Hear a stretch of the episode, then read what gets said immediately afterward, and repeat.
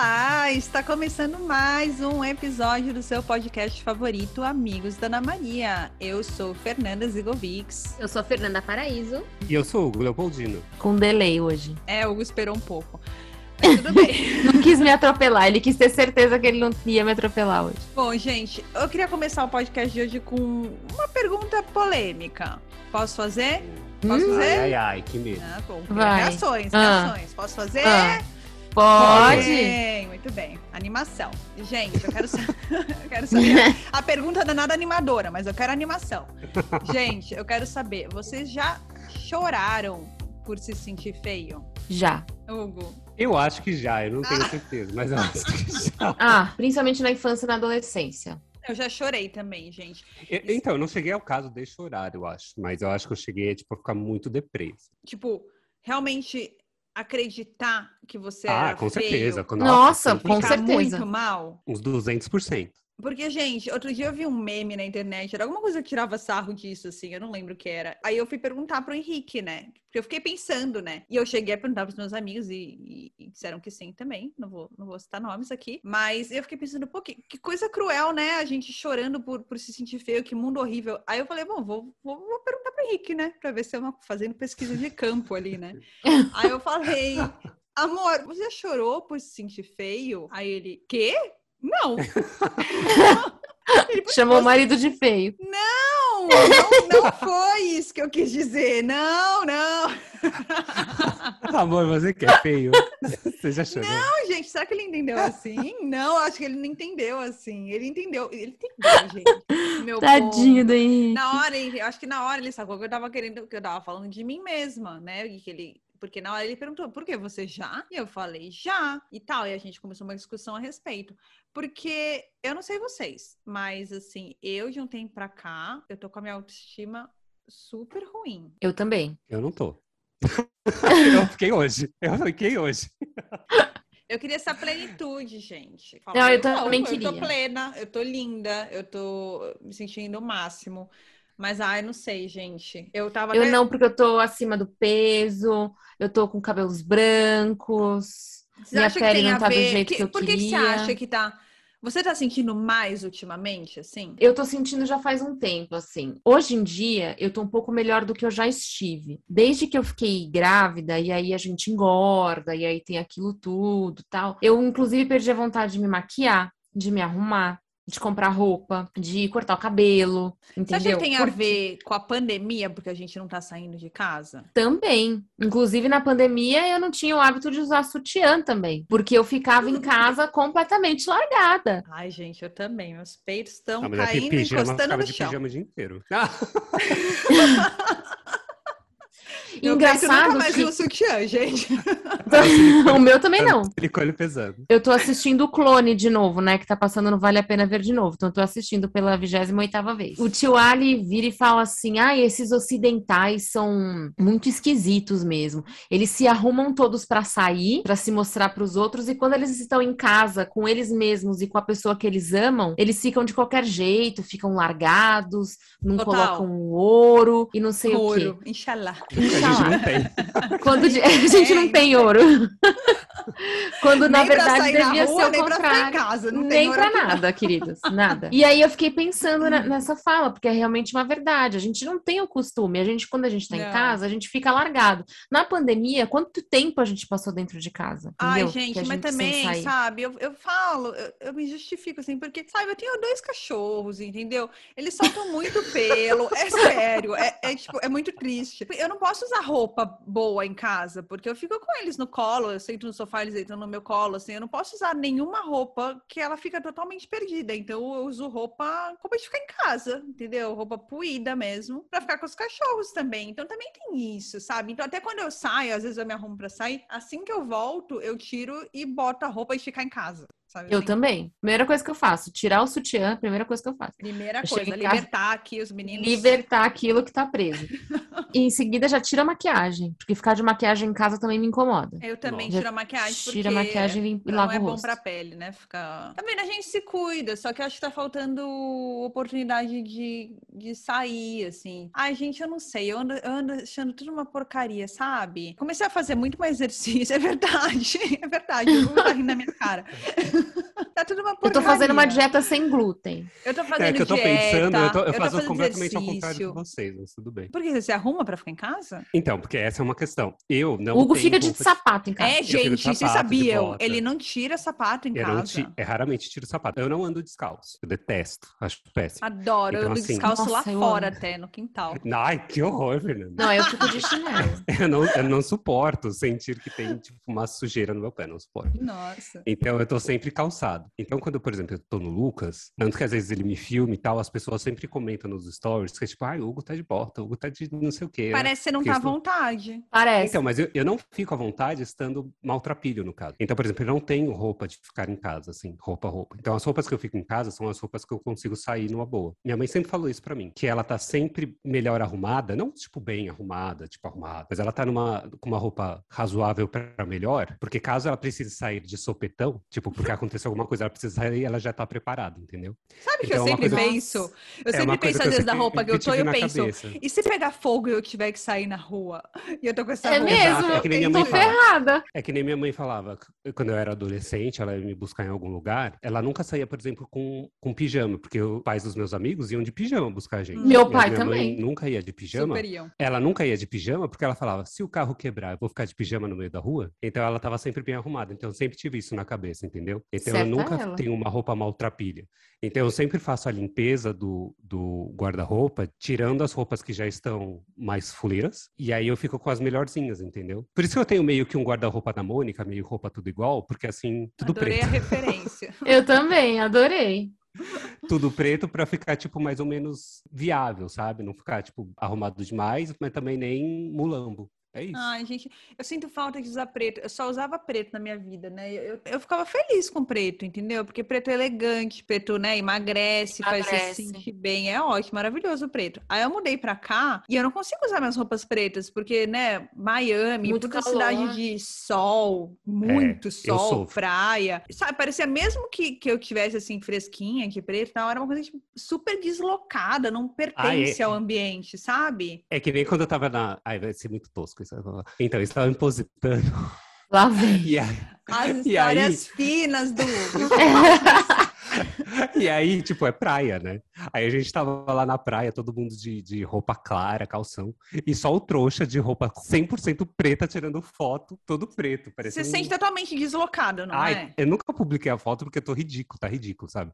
Tipo, nada a ver com o ambiente, nada É assim a ver. que Eu tava de bota, tava de bota. É. O Bruno me chama de duas coisas, porque eu só uso roupa preta: urubuzão Nossa. e monsenhor. Ai, meu pai me chama de zorro. Gente, Zorro é uma boa, ainda bem que ele não descobriu.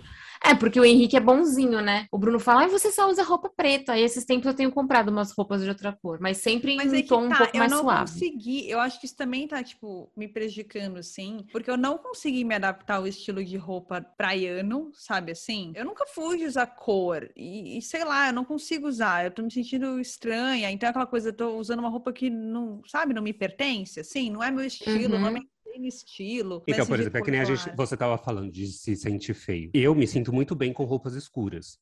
Porque eu acho que se ajusta melhor ao meu corpo, no, no sentido de, sei lá, visual, eu fico melhor. Só que quando eu tô com uma roupa muito clara, eu, como eu sou muito, muito, muito branco, eu me sinto doente. Pálido, uso abatido. É, abatido.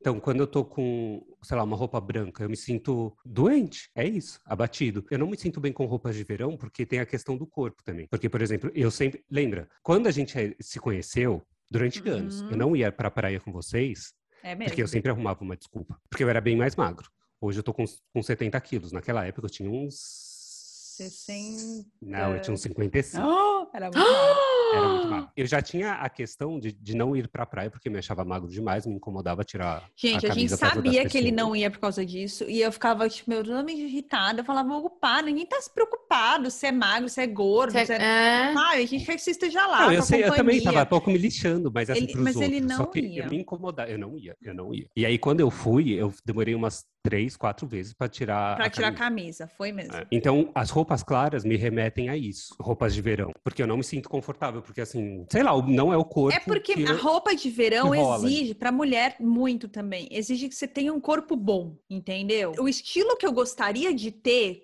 de, de poder vestir, mas eu teria que ter um corpo É, porque é o que a muito gente vê melhor de todo do que o lugar que de eu tenho, propaganda de entendeu? verão. É, e É, de suas propaganda. roupas que eu vejo no Pinterest, assim. Vou procurar um look pra eu sair hoje. Eu sempre procurei. E aí eu pego alguma coisa parecida que eu tenho no meu guarda-roupa. Hoje em dia, as roupas que eu vejo ficam horrorosas em mim. Eu fico parecendo um colchão amarrado. Exatamente, porque eu gosto de roupa. Aí é legal, ah, roupa fluida, roupa larguinha, não sei o quê. Aí você coloca, parece, né? Exatamente, um saco amarrado, porque não, não tem cinturinha super fina, não sei o quê. Ou essas coisas de Uhum. Usar cropped mostrando a barriguinha. Tipo, eu falo, meu, eu não tenho uma barriga tanquinho pra ficar mostrando, entendeu? É que nem a roupa de verão pra mim. O cara tá sempre de camisa aberta, com o peitoral incrível e os braços fortes. Eu tenho gravetos e eu fico tipo, ah, tá. É, né?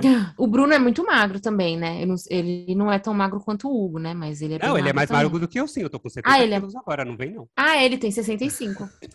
E- Mas ele fala que ele gosta de ser magro. Ele fala Mas que eu gosto de ser magro. É diferente, por exemplo. Quando eu tinha 55 quilos, eu tinha essa questão de não ir à praia. Mas eu não me incomodava em ser magro. Eu me incomodava em usar roupas de verão, entendeu? Entendi. E me mostrar para os outros. Mas eu não queria ser diferente. Tipo, ter um corpo diferente. Então eu me sentia muito bem magro. Aí depois que eu passei de uns 25 para mais, aí eu já comecei a ficar meio assim. Aí agora que eu tenho 32, já não quero ser tão mais magro, entendeu? Eu já queria mudar o Uhum. corpo, mas não é que eu quero mudar o corpo agora para me encaixar no, sei lá, nessa, nessa questão aí de é, no padrão. Sabe o que, sei lá, você cansou, cansei, cansei, eu quero me ver diferente, é isso. Eu quero me ver diferente, num corpo diferente, é isso. Então, ah, eu não sei. talvez eu tenha uma influência. Existe, existe muita influência, eu acho. Acho que a gente, existência do Instagram ainda, acho que a gente é metralhado com Uhum. aí por isso que eu sigo referências pouquíssimas Com pessoas. referências magérrimas de mulheres que têm barriga negativa e o braço extremamente fino, pernas finas e tudo maravilhoso. e o E, bumbum daí. empinado. bumbum e, empinado. É. é, e ninguém tem celulite e todo mundo também tem a pele perfeita. e- Cabelo maravilhoso. cabelo maravilhoso e, e o nariz perfeito e, e tudo. E a gente já Ai, começa gente. a se sentir feio, começa a se sentir Esses gordo. filtros aí, pra deixava- mim, são uma, um problema, entendeu? Um desserviço. Não, mas é um problema. Tem um tem país, não, não tem que proibir o filtro, proibir o filtro em, em influenciadores que fazem publicidade. Então, se eles fazem qualquer tipo de publicidade com produtos que são ligados à beleza, bem-estar, alguma coisa assim, eles são proibidos de usar o filtro. Então tem que ser Ah, sem que filtro. bom isso. A gente não só Que é blogueiro que enganado, faz, sei lá, porque mesmo quando programa- a gente sabe que, que tem É. filtro, a gente sabe que tem. É que nem a Uhum. menina que faz propaganda de, de balinha pra melhorar o cabelo e a menina tem mega hair, sabe? É, exatamente. E é o que eu tô falando, mesmo a gente sabendo. Então, sabe um negócio que já aconteceu comigo e eu vejo acontecer com pessoas também? Esse negócio de editar a foto também. Ou filtro, ou edição de foto, não sei o quê. Às vezes, é, as pessoas editam as fotos e salvam e apagam as originais. Aí passa meses e a pessoa começa a falar: é. Eu tava muito melhor há seis meses atrás. Porque ela Exatamente. olha a foto Isso. editada, mas nem é uma Exatamente. verdade. E você, foi você mesmo que editou. Você E você mesmo. acredita piamente naquela verdade ali que você postou. Eu vejo, Nossa, é gente tenho- que eu conheço, já pessoa- aconteceu é, comigo também, de editar foto depois e ficar. é, é, Você não acha as fotos originais, mas depois pra comparar, você apaga. É, porque Quem você é que tem apaga, foto feia no celular? Ninguém. gente, é, eu acho, eu acho o Instagram bem cruel, assim. Eu, eu tenho sofrido bastante com isso, sim. Um grande gatilho atual pra mim tá sendo assistir Verdades Secretas, gente. Daquelas Sério. mulheres extremamente magras e maravilhosas, com cílios Não, enormes. E, gente, primeira temporada é de 5, 6 anos atrás, tá? Você vê, elas tinham um, um super corpo no sentido de serem Uhum. super magras e impecáveis e tal. Mas, gente, eram corpos humanos. Inclusive, elas faziam papel de novinhas, né? Tanto a Camila Queiroz quanto a Agatha Moreira. Moreira, elas faziam papel de menor de idade, tudo. Acho que até por isso não podia ser uma coisa muito mulherão, né? Então, fazia um papel de, de mionzinha, magrinha, não sei o quê, com aquele corpo durinho de... Jovialidade. Obrigada. Mas assim, como eu assisti a primeira e em seguida a segunda, porque essa aí a, a segunda e eu assisti a primeira, o contraste é bizarro, gente, dos corpos, assim. Hoje Eu as meninas estão secas e assim, trincadas. Todo mundo é trincado. Trincado, não é assim, tipo, ah, não é nem corpo de modelo. Pelo menos o que eu conheço como padrão de corpo de modelo de passarela é tipo, é mulher magra normal. Mas é que nem quando eu vejo um, um, sei lá, tô no Instagram, aí aparece uma pessoa X, aí eu clico lá, aí eu vou olhar o cara, tem tipo 23 anos, e parece que tem um corpo incrível. Então, Tipo, por que, que eu tô quase 10 anos mais velho que você e não tenho isso? pois é, exatamente. Aí isso me irrita, isso me irrita. Fernanda, eu já tô revendo meus conceitos aqui, tô, tô ficando deprimido, tá? Ah, olha aí. Mas os caras em Verdades Secretas também têm um corpo maravilhoso, incrível. Todo Por mundo é exemplo. trincado É, e assim, não tem todo um mundo. grama de gordura É. no corpo. Todo mundo é definido. Ai, gente, eu, eu não aguento, porque eu fico olhando, pra mim, assim, de uns anos pra cá começou esse negócio de também de tomar muito hormônio, o pessoal toma hormônio pra ficar assim, seco e, e muito trincado, assim. Entendeu? Só que eles, eles colocam ali como se fosse a coisa mais normal do mundo, entendeu? Como se a pessoa É. não faz um exercício físico, senta, come hambúrguer e vem É. na TV. Hambúrguer, brigadeiro, chocolate o dia inteiro. Ó, vou falar, hoje eu tô revoltado que eu fui lá na academia, eu fiz a bioimpedância, eu malhei que nem um, Um desgraçado. um desgraçado. No- Nossa, eu malhei que nem um desgraçado. A Fernanda pago de prova porque ela recebe as notificações quando eu termino o treino. Todo dia. Todo dia, todo dia. Pra ela se o sentir bem negócio. mal. Os professores elogiam que eu vou direitinho, não sei o que, eu vou e eu faço, e eu como direito. Eu ganhei um quilo e meio de gordura. Não é possível, eu tô revoltado com isso, tô revoltado. Aí, por exemplo, o professor da academia, né, meu personal, ele pergunta, ah, como você gostaria de ficar? Aí eu, tipo, não, aí eu falo, ah, não muito, assim, mais ou menos que nem aquele ali, mas um pouco menos, sabe? Aí ele vira e fala assim, tá, mas aquele ali, ele toma hormônio. Aí, tá, vendo? então, que nem o Hum. outro, ah, mas aquele ali também toma hormônio. Eu falei, puta merda, Tá né? Então não dá pra ficar Não que são, normal. não é É, um todo- corpo exato, todo- real. não é. Todas as referências que estão ali ao redor, juro por Deus, todos. E não foi um, não foram dois, não foram três, não foram quatro. Que eu apontei que fazia mais ou menos daquele jeito. Ele virou pra mim e falou assim: Ah, toma hormônio. Aí eu fiquei, pô. Aí então não, não, não quero ficar, vou- não vou sair disso, né? É, é isso aqui e acabou. E aí a gente não consegue aceitar o limite do nosso próprio corpo também. É, porque entendeu? cada um tem um, um tipo físico, não adianta. Por exemplo, eu, quando eu era adolescente, eu era muito magrinha. Sempre fui. Depois, quando eu fui ficando é, jovem, adulta, assim, eu tinha bastante quadril, né? Eu sempre achei o corpo da Bruna Marquezine, por exemplo, muito parecido com o meu. Da Bruna Marquezine antes de emagrecer. Uhum. Que ela tinha um quadril largo, mas ela era magrinha e tal. Brasileira, típica. Típica brasileira, é. E eu me reconhecia muito no corpo dela. E eu achava legal, pô, ela é meio parecida comigo, ela é morena, ela tem esse corpo assim brasileiro e tal.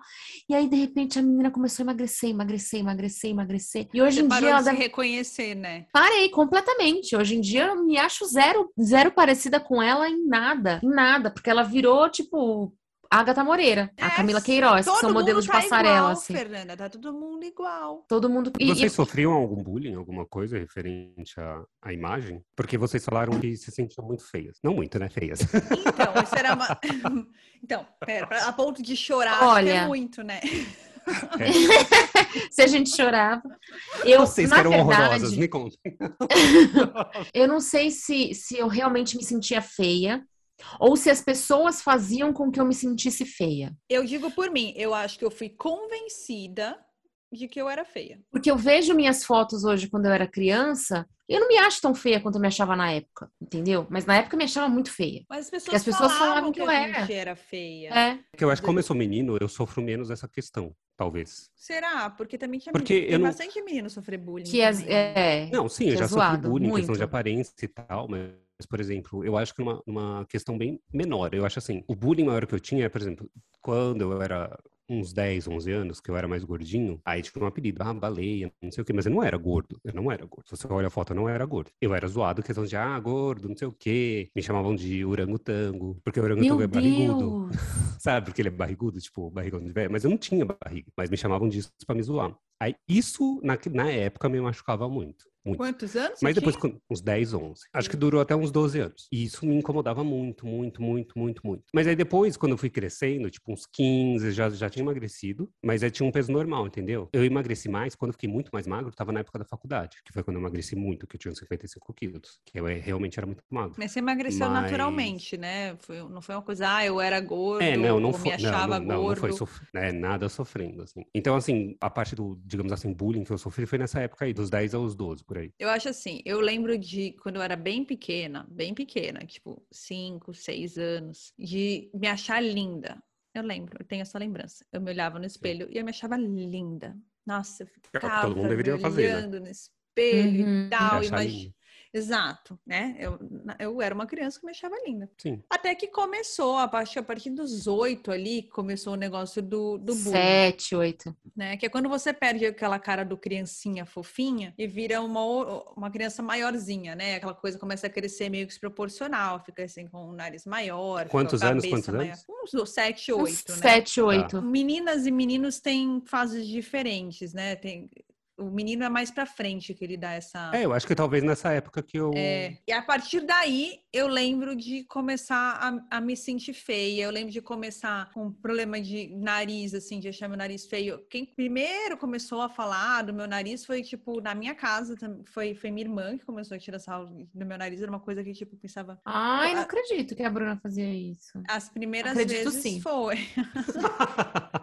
Você mudando de ideia aqui? Primeiras vezes foram, sim. E depois começou na escola. Não teve conexão, porque não foi ninguém que ouviu ela falando nem nada, mas era uma coisa realmente tinha ali um, um nariz maiorzinho. E era tipo uma tiração de sarro. Então, aquela coisa assim, aqueles apelidos clássicos de, de gente de nariz grande, que é Blossom, Gonzo, Nossa, essas coisas assim. Uma brincadeira que eu odiava, que era tipo quando as pessoas, as pessoas elas me chamavam, Fernanda, tal, e eu virava e elas fingiam que o meu nariz tinha batido nelas, então caíam no chão, Ai, entendeu? Ai, gente. Ai, que terrível. É muito triste. E isso para uma, né, uma pessoa que está ali na, naquele momento que está formando a autoestima, a personalidade. Então, acho que a- a- o bullying ataca aí. Eu estava hoje tentando refletir, poxa, eu não sou uma mulher feia. Por que, que eu me sinto tão feia? Isso tem a ver com o estímulo atual da internet, da mídia, da TV, ou sei lá, ou também tem a ver com, com cicatrizes da época que eu sofria bullying. Porque é isso, eu fiquei ouvindo, ouvindo, ouvindo que eu era feia, criança e adolescente, pré-adolescente, eu, eu fui, tipo, totalmente convencida. E na escola você só vive aquilo, o seu mundo é aquilo. Então são aquelas pessoas te dizendo isso e você Uhum. acredita. E aí começa, né, aquela fase de paixonite, você se apaixona pelo menino, aquele amor platônico. E ninguém gosta de você. O que é mais triste é você nem espera que gostem de você, porque você já aprendeu que você não é gostável, que você, Sim. você é apaixonada pelo menino ou pela menina X, só que Sim. você nem espera, nem no seu sonho mais distante, que, que, Que essa ele vai te pessoa vai, olhar de volta. É. Você falando do, do episódio do nariz, me lembrou uma vez que aconteceu comigo, que eu lembro até hoje. E eu acho que foi o único episódio que aconteceu em relação ao nariz. Eu tenho narigão mesmo, e eu gosto de ter narigão. E eu acho que foi mais ou menos nessa época aí que já tava todo cagado aí no bullying do, do gordo, baleia, não sei o quê. E aí, o que que aconteceu? Um dia eu fui numa loja, sei lá, com a minha mãe, os meus irmãos e tal. E aí eu lembro que tinha umas vendedoras sentadas. E aí, quando eu entrei na loja, eu percebi que elas estavam é, cochichando. E aí, depois eu percebi que elas estavam cochichando falando do meu nariz. Nossa, Gente, eu fiquei tão Nossa, que coisa constrangido, mas horrorosa. tão você tem constrangido. Eu, tipo, certeza? Seria não, muito, é muito absurdo. eu tenho certeza absoluta, não é? Eu ouvia depois o parte do nariz, falando do meu nariz. Eu Será que o seu nariz não tava constrangido. sujo com a catojinha? Não, não tava, não tava. Era tipo, falando do tamanho do meu nariz. Porque depois, quando você vê que a pessoa tá cochichando, meio que você fica de rabo de olho, entendeu? E começa a ouvir. E eu ouvi que elas estavam falando sobre o tamanho do meu nariz. E eu fiquei tão constrangido, tão constrangido, que, tipo, eu acho que nesse dia eu quase chorei. Ai, é muito triste. Nossa, Mas foi eu o único tenho certeza que eu episódio- chorei várias vezes. Eu Foi o único também. episódio em relação ao meu nariz. E depois disso eu fiquei meio traumatizado, porque em muitos momentos eu pensei em operar o nariz. Lembrando desse episódio em particular, entendeu? Nossa. Então, durante muitos anos eu pensava, será que eu opero o nariz? Aí eu pensava, não, vou esperar mais um pouco. Aí, ah, será que eu opero o nariz agora? Não sei o quê. Eu- mas eu nunca operei o nariz, nunca operei nada. Até hoje, às vezes, eu penso, será que se eu operasse, tivesse operado o nariz, ficaria melhor? Mas aí depois eu desisto. Porque eu tenho muito medo, porque o nariz, operar nariz é uma coisa É. Isso que eu ia falar. Operar nariz é muito difícil. Eu, quando eu era pequena, na verdade, não me lembro por que que falavam que eu era feia. Não Aí lembro. que tá, era, é uma coisa qual tão, era- olha, é isso que me irrita. É tipo, sei lá, alguém decidiu que você é feia e aí todo mundo copia. Porque, sério, é o que eu falo, eu também, eu, A eu é olho, cruel. eu olho foto, ok, tipo, né, assim, todo adolescente não é grande coisa. Não assim, né? é, você tá crescendo. É, você não se arruma Tirando os de ainda. hoje, né? Que pelo visto tem 15 É, anos, parece que tem isso. 32. Mas é aquela Exatamente. coisa, não, não faz um corte, super corte no cabelo. Não, enfim, não faz coisas que a gente faz depois de adulto, né? A Sim. gente é totalmente cru, né? Puro ali, como a nasceu. Exatamente. Ah, é óbvio, tem a, a pele muitas vezes com espinha, da adolescência. E... Eu, eu não tive espinha, Também não. tive zero espinha, essa também não teve. Só que é, é, para mim não foi tão cruel quanto pra Fê, porque eu mudei de escola. É, E eu nisso queria que eu mudei, a gente estudava na mesma escola desde pequenininha, e aí na sexta série eu mudei de escola. E quando eu mudei de escola, as pessoas da outra escola não me achavam feia. Uhum. Tinha os meninos que gostavam de mim. Então daí eu falei, peraí, então talvez eu não seja feia mesmo, entendeu? E aí eu comecei a me sentir melhor, comecei a querer me arrumar pra ir pra escola, comecei a querer fazer penteados no cabelo pra ir pra escola, colocar pulseira, colocar brinco. Eu lembro que pra escola que eu fui, tinha um menino que gostava da Fernanda. Tinha. E era uma coisa Não vou eu, citar eu, nomes. eu me mantendo na escola anterior, onde eu sofria bullying, e a Fernanda vinha, ah, fulaninho, que era assim, não era um fulaninho feio, era um fulaninho bonitinho, O, co- o Entendeu? cobiçado da sala. Ele era cobiçadinho, não era? Era. Ele era cobiçadinho. Era, Então, era, era. era um menino que, no meu mundo, na minha escola, alguém compatível, era aquele que não queria olhar pra mim. E de repente Aham. ela vem e fala, tipo, ah, o menino tá interessado em você. Ele viu uma foto sua, gente, uma foto impressa, assim, tá revelada. É. Ele viu uma foto sua. Sem filtro. E ele guardou a foto da Fê, era uma foto dela com o Luke, com o cachorro. Eu lembro dessa foto. Gente, era uma coisa surreal. Eu lembro da felicidade que eu Te ficava. deu esperança na vida. me deu esperança na vida, gente. Eu ficava na, na minha escola, onde eu era considerada super feia, e eu ficava tendo que me lembrar desse menino. Poxa, o menino lá, ele me acha bonita, cara. Aquele menino lá. Foi a primeira experiência de alguém me aprovar. Olha que coisa horrorosa, né? Eu precisava dessa aprovação. É exatamente isso que você tava falando. É muito cruel, porque a gente não sabe da onde veio. Al- Alguém um dia falou que a gente era feia. E isso virou uma, uma verdade. Isso me marcou demais, assim. Isso me marcou demais. De uma listinha que passou na sala de aula, que os meninos tinham que dar nota para as meninas. E aí tinha até um, um gabarito que falava, ah, Horror. nota acima de Um tal gabarito? é tipo... Era um negócio assim, tipo, ah, se você der mais que tanto é porque você daria um selinho. Se você der mais que tanto é porque Ah. você beijaria. Der menos que tanto é porque nem morto. Sabe assim? Uma coisa assim? Ai, que E a horror. minha nota era, tipo, a pior de todas. Entendeu? E eu olhei para aquilo, eu pensava, gente, não é possível, eu não sou tão feia. E tinha meninas que eu não achava bonitas na sala, assim, e tinham notas muito melhores Várias. que as minhas. Eu pensava, mas por quê? Quem que é definiu que, porque aquela você- é bonita e eu não? Que você ficava de cara fechada e espantava as pessoas? Não, eu era Não, cara? super ela legal. era risonha, ela era boazinha, ela não era mal-humorada. Eu era- Eu que ela era- espanta pessoas hoje em dia, então. Não, mas, mas é que a gente sabe por quê? Porque não eram pessoas estranhas, são aquelas pessoas que cresceram com você. Porque quando você tá na mesma É. escola desde sempre, são as mesmas pessoas desde É, sempre. sim. Então tem aquela coisa, a impressão que eu não conheço a Fernanda. Todo mundo sabia quem eu era. E eu era super legal. Pior, eu era considerada amiga. Então eu tinha assuntos Ah. super. Porque como eu era considerada feia, então eu passava a me interessar por coisas que eu pudesse conversar com, o menino que eu gostava e tal. Então tinha aquela coisa assim. Aham. Então eu comecei a me interessar por coisas teoricamente de menino na época, assim, que os meninos gostavam, é, ah, é andar de skate. Então eu tive minha fase super mano, de ser super fã de Charlie Brown e andar de skate, porque era o meu assunto com os meninos, era como eu conseguia me aproximar. Então eles me achavam super legal. Ai, gente, muita dó. Só que, imagina, pra ficar, nem a pau, horrorosa. Horror- Desculpa.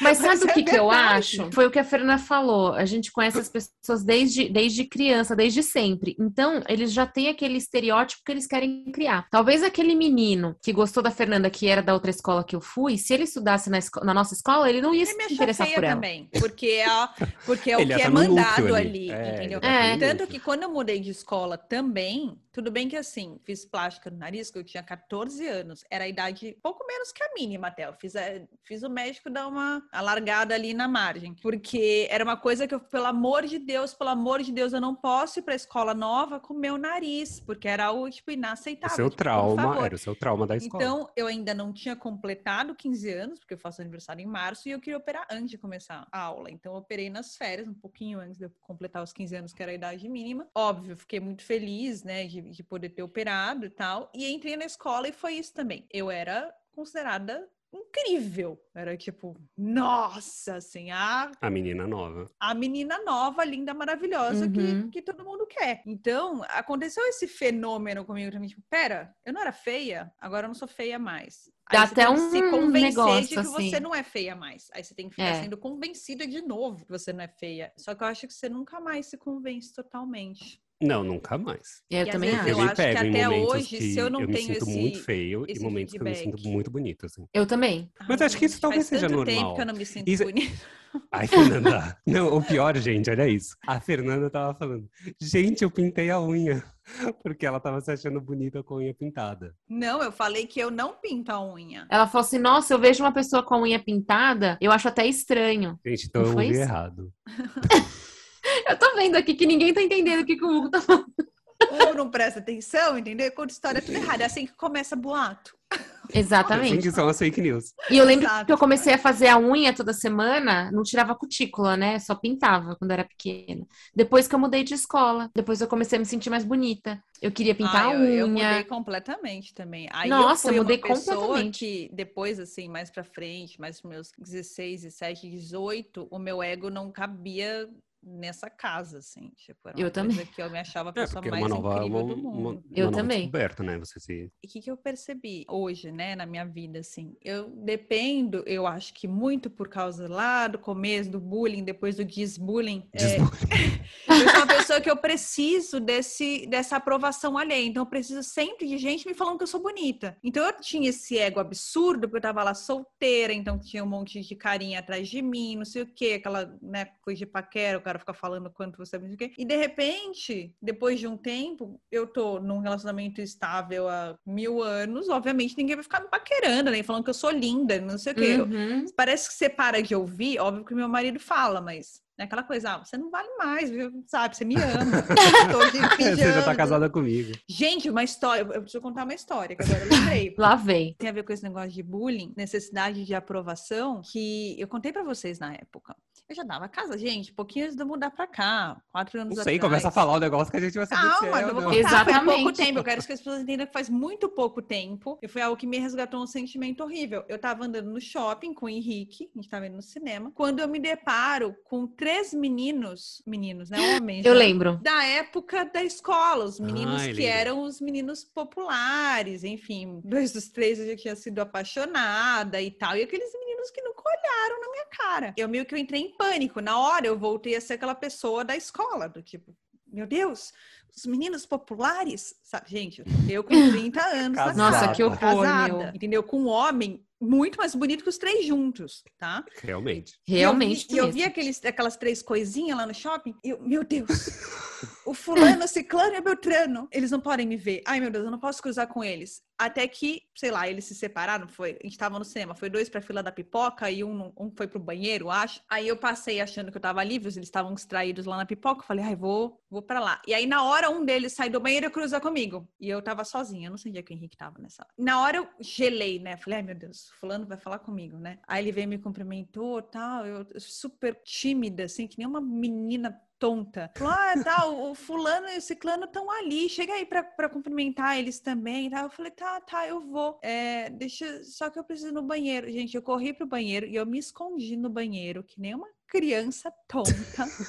e fiquei enrolando lá, esperando passar o tempo pra poder sair, pensando, acho agora eles não vão estar lá fora mais. E o né?" coitado do Henrique achou que você tinha sido sequestrada. Eu tava no banheiro, no banheiro. É, devia estar brigando lá. Devia- Ele devia tá brincando. Tadinho do Henrique. Gente, Nossa, eu, mas é muito. não falei pra ele, pro Henrique, que eu tava passando por essa situação. Ele ia falar, o que, que, que tá acontecendo, né? Não falei. Quando eu fiz 18 anos, a primeira coisa que eu fiz foi me matricular na autoescola para tirar habilitação. Eu fiz o curso teórico com duas pessoas que estudaram na nossa sala, Ai, na Deus. escola. E aí, Você ficou Eu muito lembro. nervosa.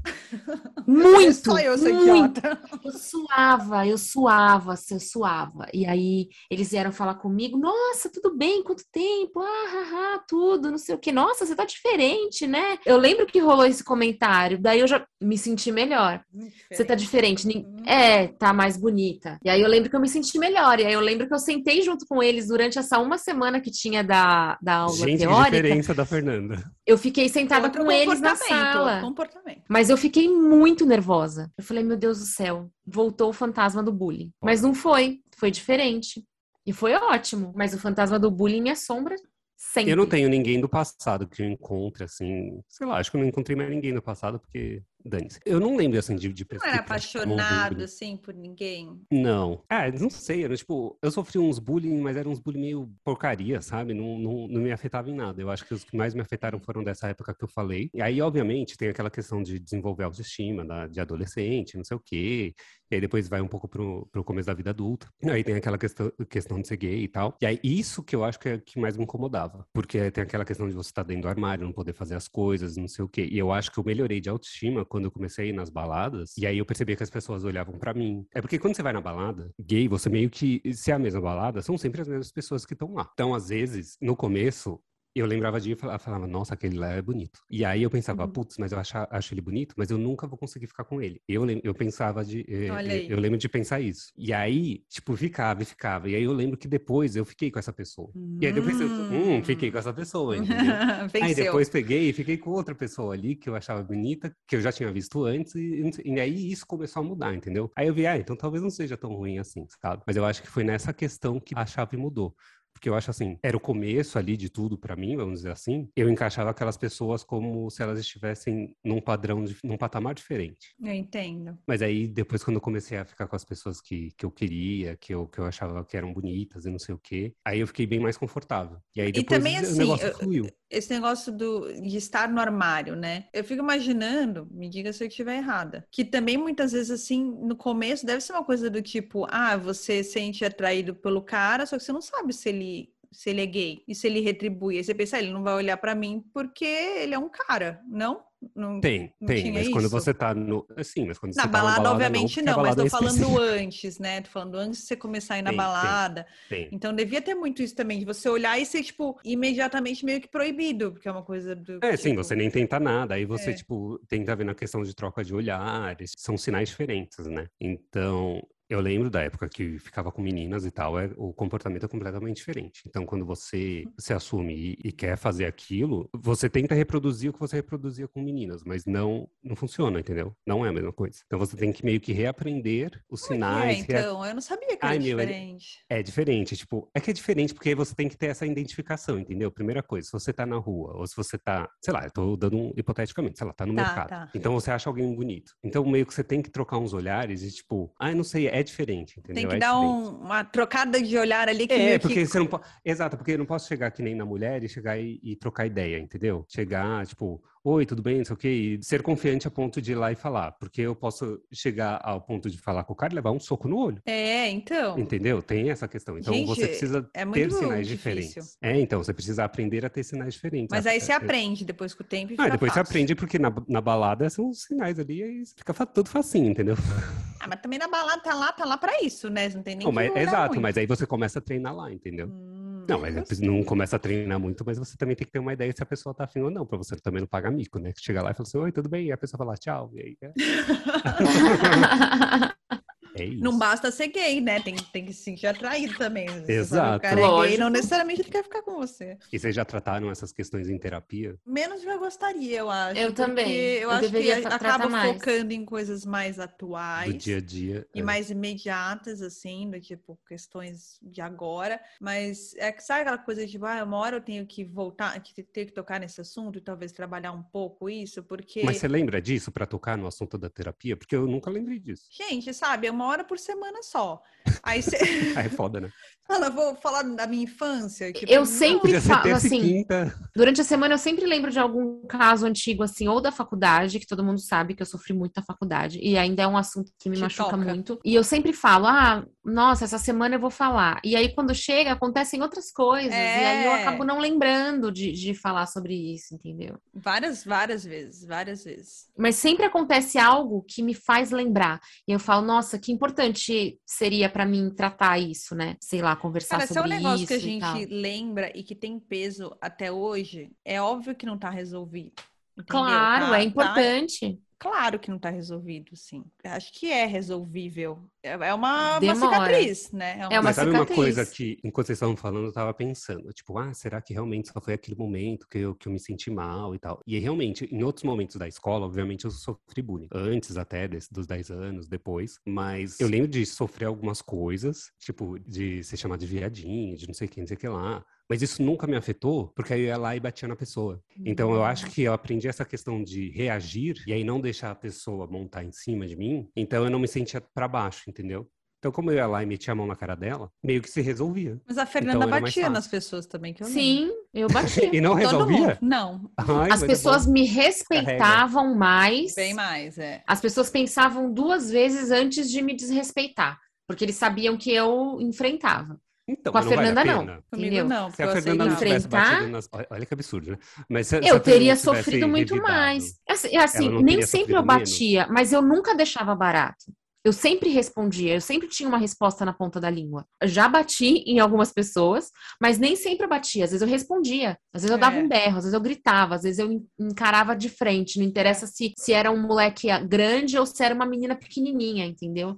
Mas eu sempre batia de frente. Então as pessoas pensavam antes de. Elas podiam até ficar me zoando pelas minhas costas. Sim. Só que pra falar pra mim era mais difícil, entendeu? Pra chegar e me zoar na minha frente. Mas eu sabia o que as pessoas achavam de mim. Eu O sabia. dia mais absurdo de de que eu tava brigando, eu lembro. Foi mais absurdo, assim. Era aquele menino que se achava o reizão da sala, sabe? Então que ele podia zoar, Deus imundo, não sei o quê. E aí ele pegou e começou a me zoar. E aí no começo você deixa quieto pra ver se para e tal, mas depois você perde a paciência. E assim, eu perco a paciência muito rápido. Só que naquele momento foi tipo surreal. Eu lembro que eu catei a cadeira e taquei no menino.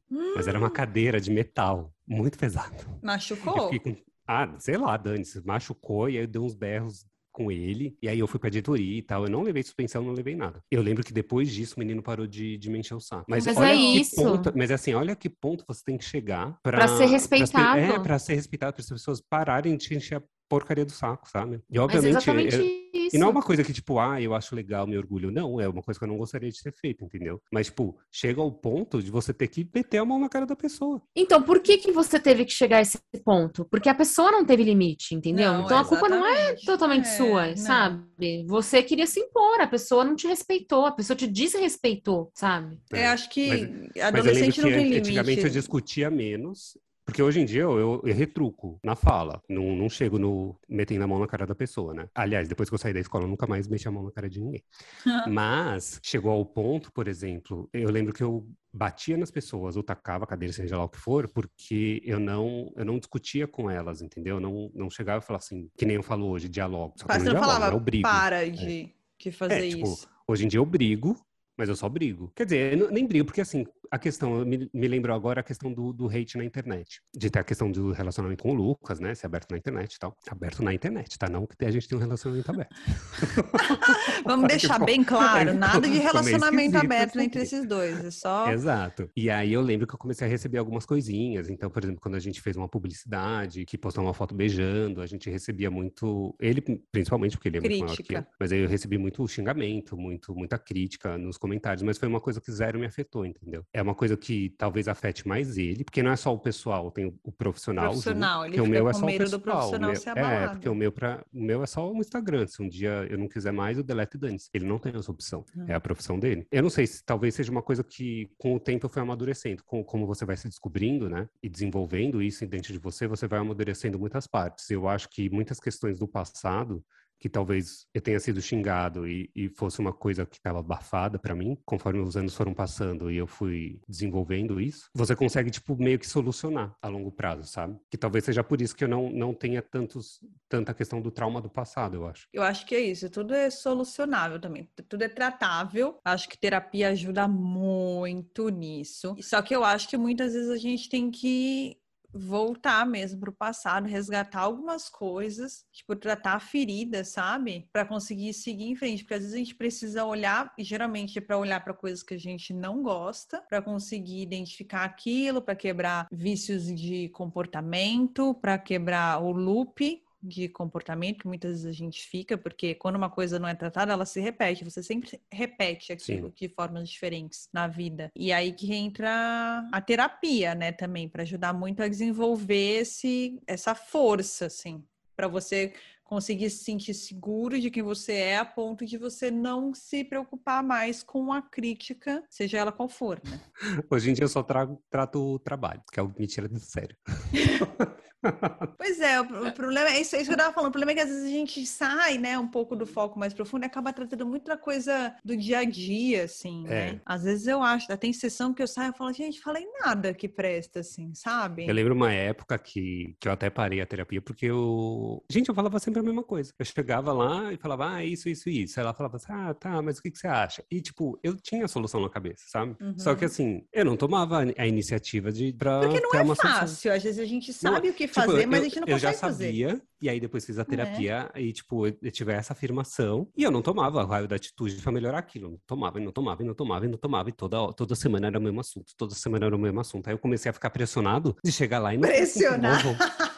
eu falei, gente, não é possível. Eu preciso arrumar uma treta, alguma coisa aqui pra. pra não, porque eu vou falar de novo isso, a mulher não me aguenta mais. Não, tanto, que, não, tanto que eu cheguei pra ela e falei assim: ah, então, é porque eu tô vindo aqui, mas eu tô sempre com o mesmo assunto, eu não resolvo a questão, a gente nunca vai sair desse patamar. Aí ela começou a rir, não sei o quê.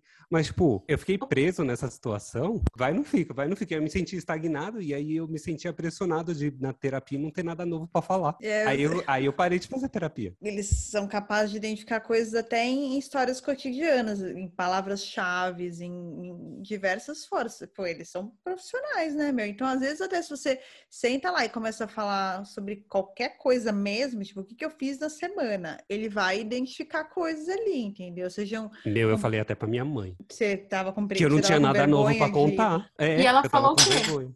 Meu filho. Gente, a criança tá quebrando tudo. Meu, ela falou assim: ai, ah, não sei, vê o que você decide, discute com ela. Porque minha mãe nunca fez terapia, não sabe como funciona. E ela falou assim: ah, não sei, discute com ela e para ver se o que, que você pode fazer para melhorar. Aí o que, que eu fiz? Eu parei. Teve uma época que eu até diminuir também, que eu comecei a fazer a cada 15 dias. Eu não tô dias. fazendo hoje em dia. É, eu, eu, eu, eu faço já há, sei lá, 5, 6 anos já, sem parar. Nossa, eu acho que assim, me ajudou muito longo prazo em diversas coisas. Na questão da autoestima, não muito, mas em diversas outras coisas coisas, e mais me entender, sabe? Me aceitar em, em, diversos aspectos, me perdoar de algumas coisas, assim, sabe? Agora, essa questão realmente de, de autoestima, de bullying, realmente eu tratei pouco. Eu acho que tinha que voltar nesse assunto aí. Eu vou pegar aquele dia que não tem nada para contar e vou pegar e falar: é, olha, vamos tratar esse assunto aqui, velho, que tá pendente, porque tá precisando. É eu tô isso. sem assunto, tô sem assunto novo. Vamos, vamos discutir isso aí. tem coisa velha aí que a gente precisa revirar um pouquinho. Nossa, aí a Fernanda aparece chorando. Aí a Fernanda aparece chorando. Meu Deus, por que, que eu fui tocar nesse assunto? abre as feridas todas. Ai, meu Deus. Às vezes a gente foge de assuntos que a gente sabe que a gente quer falar, só a gente fala que não tá preparado para tratar isso ainda. Então tem coisas que eu preciso falar e que eu não falo. Eu falo sobre coisas cotidianas, coisas bestas, em vez de é, tratar é, tipo, aquilo. Os meninos que você encontrou no cinema seria um bom assunto, né? Mas isso eu contei na época. Isso eu contei. Ah, você contou? Contei. Ele riu da sua cara? Riu, né? Não, né? Ele riu. Nossa, que trouxa! Mas... Ah, ele deu risada porque, obviamente, eu contei rindo e, obviamente, ele riu junto, né? Porque já é, é porque mesma... você sabe o absurdo da situação. Né? Ah, ele morre de rir comigo em várias sessões. Ai, gente, eu queria ter feito terapia com ele, mas não... Ah, ele é não ótimo. Foi indicação da Ele é ótimo. Ainda bem que a Saskia largou ele pra mim. não, e o pior é que a Fernanda queria indicar ele para todos os amigos. Todo Só que ia chegar todos os amigos e todo mundo ia contar os mesmos assuntos da, das rodas, ele ia conhecer ah, todo mas mundo. todo mundo faz porque ele, ele me conhece, conhece a Saskia, conhece É bom que não precisa nem explicar muito. Ia falar, é. sabe, fulano, porque já sabe, sabe a vida inteira do fulano. Você não precisa nem falar muito. Aí ele chega lá, eu faço terapia e fala, nossa, Silga é o ó. Ai, até parece.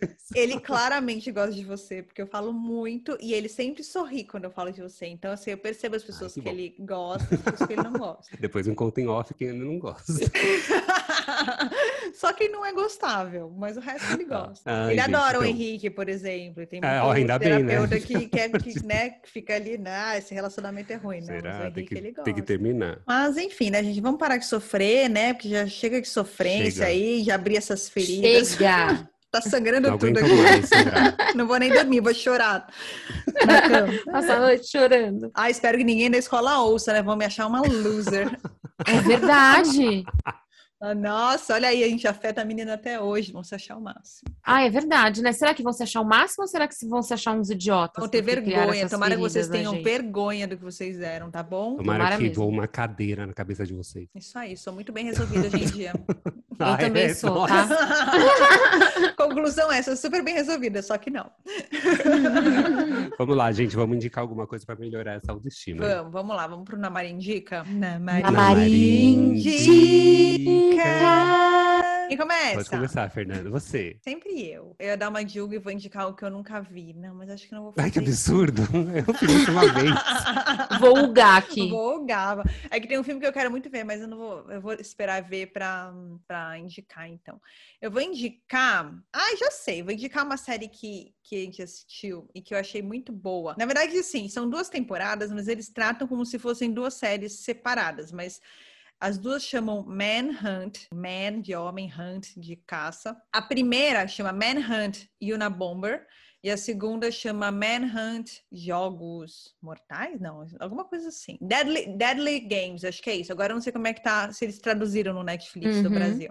E é muito- nem tem. Deve É, ter sim, eu acho, eu acho que é produção Netflix. E é super bom, porque eles são sobre crimes reais. E o primeiro, o Unabomber, ele foi um, um serial bomber dos Estados Unidos, então ele matou várias pessoas com mandando bombas pelo correio e foi um super caso muito famoso do, do FBI no começo quando estava começando a traçar essa história de perfil serial killer, de psicopata, essas coisas que não existia assim, né? Não se acreditava muito nisso. Hoje em dia tem todo um protocolo, né? Um perfil, um, histórico, nana. Então é muito legal para quem gosta de crime, para quem gosta das coisas de ah, investigação e serial killer. Eu adoro. Eu não conhecia a história e achei muito bom. O personagem é muito bom, são atores muito bons. E a segunda temporada é sobre o caso que teve na de uma bomba também no nas Olimpíadas de Atlanta em 96, pouco tempo depois. E aí eles acusaram isso eu vou falar, não é spoiler, porque enfim, a história é real, né? Todo mundo sabe, é só pesquisar. Porque eles acusaram injustamente um polícia, um segurança do evento, entendeu? Que salvou todo mundo e aí eles resolveram acusar ele, falar que ele que era o cara da bomba e ele demorou. Enfim, aí eu não vou contar porque é legal assistir. E são muito boas as duas, muito bem produzidas, prende para quem gosta de assunto assim de crime, de investigação, série policial. Gostei, vou ver. legal. Eu assista. adoro. Adoro série de policial. Eu vou indicar para as mamães que escutam a gente, se é que tem alguma, ou para as titias, ou para as vovós. O desenho que eu tava falando aqui agora, pro Hugo e pra Fê. Ele é inspirado no Mr. Rogers' Neighborhood, que era uma série dos anos 60 infantil. E aí eles criaram Daniel Tiger's Neighborhood, que chama o bairro do Daniel Tigre. Também tá na Netflix, mas eu acho que só fica até fevereiro, infelizmente. Eu não sei como eu vou fazer com o Nossa, Thiago depois disso. Não sei, não sei. Já até procurei DVD pra comprar, pra você ter uma ideia, né? Porque ele gosta Meu do Deus. desenho, então eu não, não sei o que eu vou fazer, porque não, não vai ficar em nenhum outro Não achou o. DVD? Achei só nos Estados Unidos, né? Não achei nada aqui. E é muito bonitinho, e é um desenho bem educativo, e é bem legal. E, e se vocês assistirem, por exemplo, o filme que tem com o Tom Hanks, que conta a história desse dessa série, e aí você vai assistir o desenho, você vê que tem tudo a ver com, com a série. Tem o bondinho que tinha na série, tem os filhos dos personagens principais, enfim. É bem bonitinho. É um filme que eu seus quero filhos. muito ver, o filme, né? O desenho não, porque não é pra minha faixa etária. Na cidade. Daqui a pouco você vai assistir, fica tranquilo. Mas o, é, então. é. Vou guardar para o futuro. profetizando. Mas o filme eu quero muito ver, assim, faz tempo que eu quero ver. Tô enrolando, mas é um filmar. Eu adoro Tom Hanks, gente. Queria que ele fosse. Ah, eu adoro tio, também. sabe? Tá perto do Queria que ele fosse meu parente. Eu queria. O que eu vou indicar? O que eu vou indicar é uma coisa que eu fiquei muito viciado aí nos últimos dias. Me- Imagino que a Fernanda já saiba até o que, que é. Já, já sei. que é o filme do Chuck. É. Ai, não acredito. Gente, eu reassisti os filmes do Chuck e eu achei que são muito legais, porque assim, é, tem aquela questão do filho do Chuck, a noiva do Chuck. Aquilo que me parece, essa parte do, do filme do Chuck, me parece que é o Todo Mundo em Pânico. E o Chuck, boneco assassino 1, 2 e 3, parece que é o pânico, entendeu? Ah, é, então, porque eles. É engraçado, os primeiros anos. O primeiro é de 89, né? E. É, acho que 87. Fim dos anos 80. É, por aí. Nossa, é. sério? Então era uma coisa isso? que, teoricamente, era pra ser terror sério. E aí, nos anos É. 2000, eles lançaram isso aí, era, foi, tipo, abraçando o trash mesmo. Tipo, ah, a gente é tosco mesmo, então vamos zoar, né? É, porque foi assim, eu achei que, assim, o boneco em si, ele, eu acho muito bem feito, entendeu? Pra questão da, da época e tal. E aí tem a parte da noiva do Chuck, do filho do Chuck, é mais engraçadinho, porque eles abraçaram a questão do... Porque o Chuck, ele tem um, um humor ácido. Então ele é Uhum. debochado. E eu gostei muito disso. Mesmo eu no acho que quando eu era- começo. Mesmo no começo, ele era debo- debochado. E quando você é criança, você meio que não entende isso. Mas depois você é adulto, você se identifica ali, entendeu? Uhum. E aí, o que aconteceu? Como eu tô tendo muita insônia, nessa insônia aí da vida, eu, eu tava Nossa, mas que nada. ótimo filme pra você assistir É quando tá com é sono. super Calma, calmante. Nossa, tô E aí, é, eu tava sem nada pra fazer, e aí lançou a série do Chuck. Sim, tá todo no, mundo falando. Star Plus. E É. aí eu, eu assinei o Star Plus pra assistir a série. Só tem dois tá episódios. vendo? ainda. Assinei, tô vendo. Tem as duas, dois, dois primeiros episódios. E eu achei muito legal porque eles ainda têm a, a questão do. O Chuck é totalmente debochado. É muito bem feita a série. É meio adolescente, assim, meio Stranger Things, sabe? Uhum. Não é muito, assim, Hum. super adulto, mas tem essa, essa, essa linha mais adolescente. Mas, pela questão do Chuck, ele se debochado, aí tem os assassinatos, tem tudo mais, mas tem aque- aquele tom de piada. E o que eu achei legal também é que o, o Chuck, ele é militante, né? Olha, a favor dos Engraçado. LGBTs. Verdade. E aí, porque o, o personagem principal agora da série, ele é gay. E aí, tipo, zoam ele, não sei o quê. E aí o Chuck chega pra ele e fala assim, você não pode deixar as pessoas te zoarem, não sei o quê. Ele é meio que contra o bullying, só que Ah, ele é resolver o amigo do adolescente, ele não quer matar o não, ele é, adolescente. não, ele não quer matar o adolescente. Por enquanto, não. Mas ele Uhum. meio que quer ajudar ele, o adolescente, a ferrar com as pessoas que praticaram bullying com ele, porque ele fala que tem gente que merece morrer, entendeu? Mas a história legal- de base é a mesma do, do primeiro filme, que ele é um boneco que tá possuído pelo espírito É, de um serial É o, killer. me- é, o me- é o mesmo serial killer, é, o mesmo, tu- é a mesma história de todos os Hum. filmes. Então, assim, você não precisa assistir os filmes para entender a série, porque a série vai te dando introduções, mas ele traz alguns resgates. Então, por exemplo, até o segundo episódio, o Chuck ele fala que tem um, um filho que é queer, porque o- no filme o filho do Chuck ele tem o, fi- o- o filho, só que o filho não se identifica nem como homem nem como mulher. Então o Chuck chama ele de Glenn, a Tiffany chama ele de Glenda, porque ele não sabe Hum. se ele se, como ele se identifica, se ele é não binário, o que que ele Isso é. acontece no filme. E- Isso acontece no filho do Chuck. Ele traz isso na, na série pra, tipo, apoiar o menino que é LGBT, entendeu? E aí, obviamente, tem o- a, a zoeira do- do- dos assassinatos e tal. Eu achei muito engraçado. Eu achei que valeu a pena. Eu tava interessada em assistir. Hoje mesmo eu encaminhei ver pro também. Henrique, porque eu fui pesquisar um dia que dá pra assistir aqui, né? E dá pra gente assistir pelo Hulu, que a gente já é assinante. aí a gente Ai, não tudo tem nesse Hulu. Tudo tem nesse rolo. Hulu é muito Assiste, Tudo, você vai meu. gostar. Aí eu vou ter com quem comentar. Moderando a vida gay. Nossa, esse foi o pior dos últimos tempos. Eu não achei, achei que já teve muitos Eu piores. achei que deu uma melhorada. Eu achei que deu uma melhorada. Nossa, eu achei que ficou todo mundo fora de sync. Vai, vai ter, vai ter o dia que a gente vai ter uma vinheta oficial. Um dia Ai, vai. Vamos torcer Imagina. pra gente Alô, ter Globo. esse sucesso. Alô. Empresta um, um estúdio pra gente. Deixa eu começar, então, já que a Fernanda começou o outro. É, eu começo Vai. tudo sempre. Comecei o episódio, Ah. comecei. Começa o bullying, começa tudo. Vamos lá. É. Tem um companheiro de trabalho que é péssimo.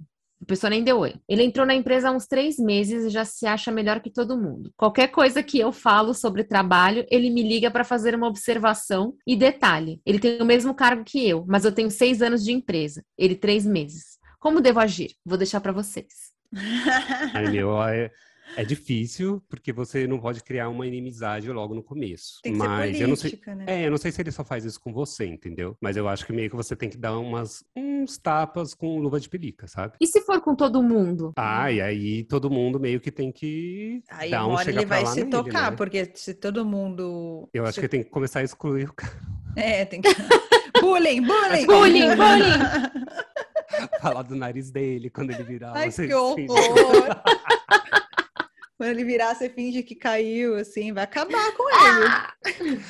Ai, amiga, não sei, mas eu acho que você tem que dar umas indiretas do tipo, ah, eu sei fazer o meu trabalho, todo mundo aqui sabe fazer o seu trabalho. Se ele for muito conveniente, tem que chegar e falar assim, ó, na boa, você chegou agora. Assim, no- Ai, não sei, gente, também. o eu acho que em algum É momento. difícil, no gente. come- eu acho que no começo você meio que tem que ir relevando e, e dando uns tapas de, de pelica no cara para ver se ele se toca, entendeu? Mas aí pode chegar um momento que você tem que chegar e falar assim, olha, fulano, a gente não gosta, reclama para RH e demitir. É, o, chefe, para quem vocês reportam, deve ter um, um chefe aí em comum, um superior em comum. De É, repente, ser. você que está há seis anos na empresa, deve ter já uma intimidade com a pessoa com que você, para quem você reporta, e você fala ali, meio que, pô, o cara tá viajando, e tá tratando Passando todo dos mundo limites. assim. Não, eu acho que se um dia de ele repente chegar pode e... vir de alguém superior à crítica, entendeu? Não que Ah, se ferrar um o dia ele cara, chegar mas... e quiser. Ah, se um dia ele quiser, tipo, dar uma de bonzão pra cima de você, você tem todo o direito de falar assim: olha, fulano, eu não, tô afim que você fale do meu trabalho. Se fecha, sabe? querido. É, Você acabou de sabe, já chegar.